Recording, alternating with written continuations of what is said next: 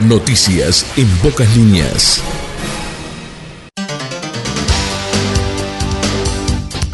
Arrancamos una nueva semana. Hola para todos, bienvenidos. Transitando este lunes 21 de noviembre de 2022. Como cada jornada compartimos las noticias en pocas líneas.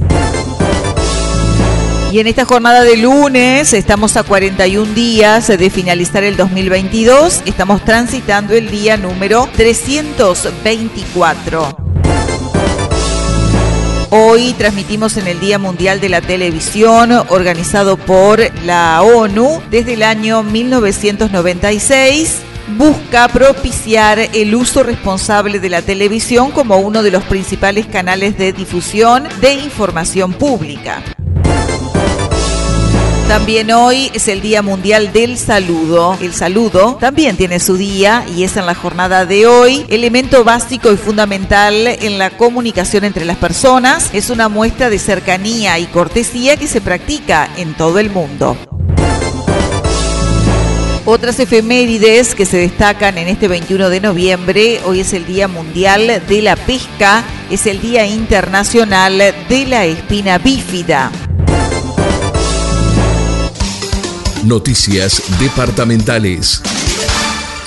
Comenzamos con información desde la ciudad de Carmelo. Inauguraron en Casa de la Cultura exposición In Memoriam profesor Rogelio Ferrari. En la jornada del viernes quedó inaugurada la muestra de pintura del profesor Rogelio Ferrari. La profesora Inés Ferrari lo definió como un artista plástico, profesor referente cultural de la identidad carmelitana en todas las facetas culturales, plástica, estética, ética, cine, teatro, danza y música. En la presentación habló por Casa de la Cultura José Luis Banchero, quien lo recordó como un asiduo concurrente a esa institución, destacando algunas anécdotas. También su colega Ricardo Bachita Rodríguez puso énfasis en el respeto con que ambos se trataban.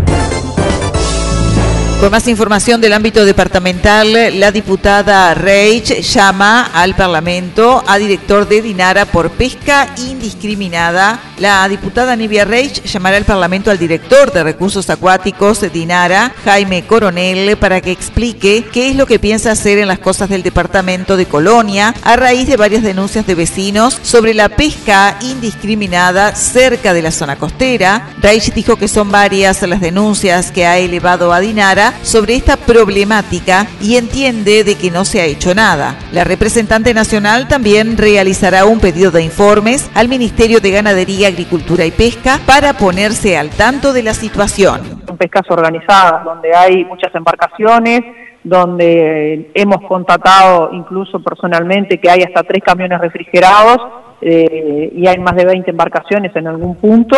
Ahora ese punto se disolvió, se trasladaron, pero bueno, en varios puntos hoy de fomento, por ejemplo, un vecino me estaba mandando que bueno, que hay trasmayos cerca de la costa y una extensión muy importante de trasmayo y, bueno, todo esto se lo mandé a las autoridades, pero acá lo que hace falta es el control de lo que se está pescando en, las costas del departamento de Colonia, porque digo, quienes saben nos dicen que no se está cumpliendo con la normativa, digo, y a, simple vista se ve profundo de todo lo que es la normativa también.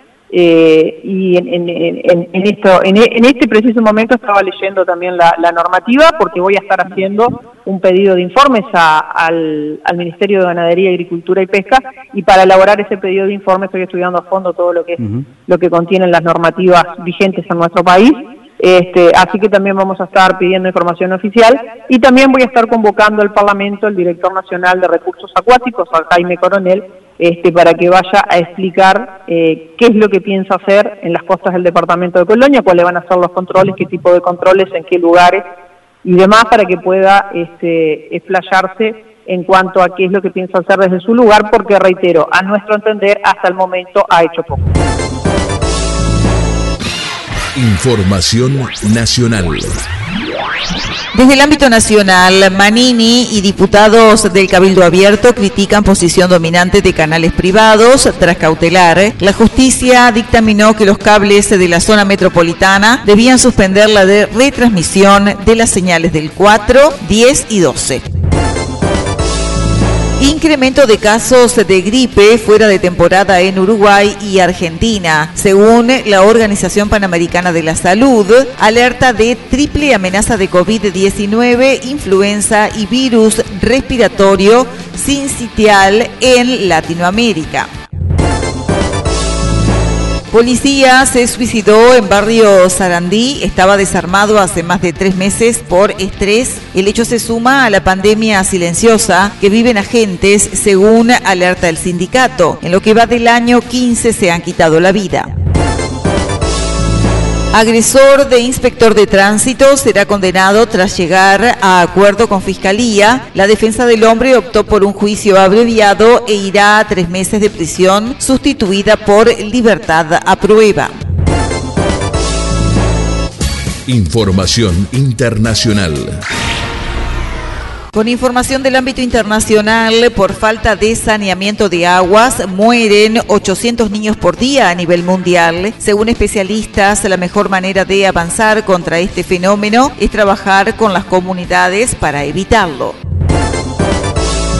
Desde Brasil, Lula dijo, si queremos un futuro de justicia y democracia, precisamos ser antirracistas. En la jornada de ayer domingo, Brasil celebró el Día de la Conciencia Negra y el futuro presidente se manifestó al respecto en sus redes sociales.